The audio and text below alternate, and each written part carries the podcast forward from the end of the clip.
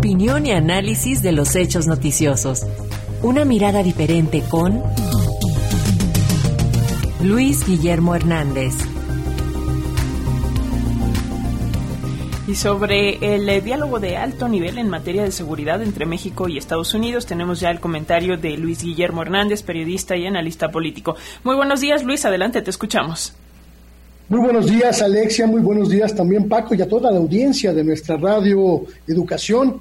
Alcanzar acuerdos conjuntos positivos, útiles para ambas naciones, cuando el gobierno de Estados Unidos atraviesa una de las más significativas crisis institucionales de toda su historia reciente, parecía un desafío titánico, casi imposible al comienzo de este diálogo de alto nivel en materia de seguridad entre México y Estados Unidos.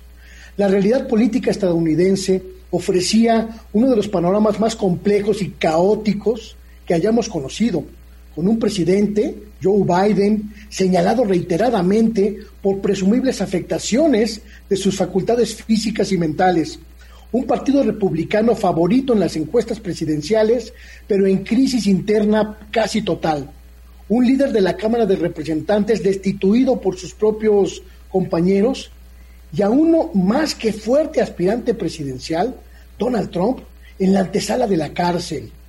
Por ello, es muy significativo que la delegación mexicana haya logrado imponer en la agenda binacional una serie de medidas conjuntas de corresponsabilidad en materia de seguridad y emigración. La primera de estas, y quizá la que pueda tener el mayor impacto mundial en el futuro, sea la creación de un grupo multinacional de lucha contra el fentanilo, que incluya a todas las naciones involucradas en el fenómeno de esta droga sintética y que evite, en los hechos, que Estados Unidos se vuelva a convertir en el juez global de una lucha que en realidad tiene en su propio territorio al principal consumidor.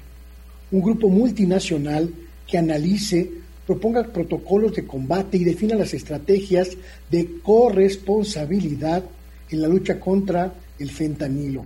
Tarea nada fácil, además, porque la secretaria de Seguridad, José Isela Rodríguez, tuvo que plantarse con energía ante Estados Unidos para asegurar que México no es un país productor de fentanilo como pretende sugerir Washington.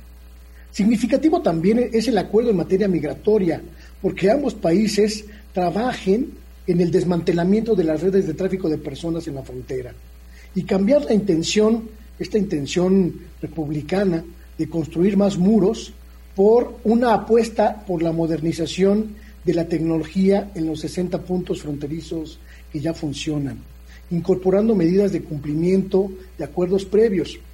Estados Unidos prometió apoyar a las naciones centroamericanas a detener flujos migratorios en el pasado y no lo ha cumplido.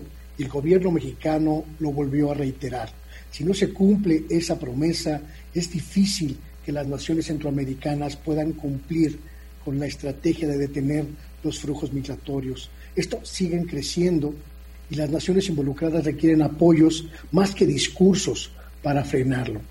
En fin, una, una reunión que podríamos calificar de intensa, pero sobre todo con un contexto muy singular, en el cual la delegación mexicana, hay que reconocerlo, aplicó un despliegue de destreza diplomática y una actitud de soberanía que son muy importantes porque se evitó una confrontación inútil pero también salvaguardó la soberanía mexicana.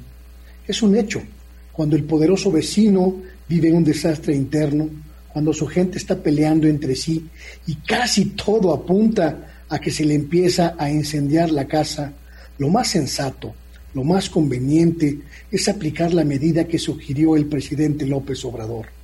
No echarle fuego al fuego, mantener la cautela, pero sobre todo tener listo un balde de agua para que el fuego vecino no llegue a nuestro patio. Ese es mi comentario. Te lo agradecemos como siempre Luis Guillermo, hoy excepcionalmente en viernes. Te mandamos un abrazo, que tengas buen fin de semana y nos escuchamos la próxima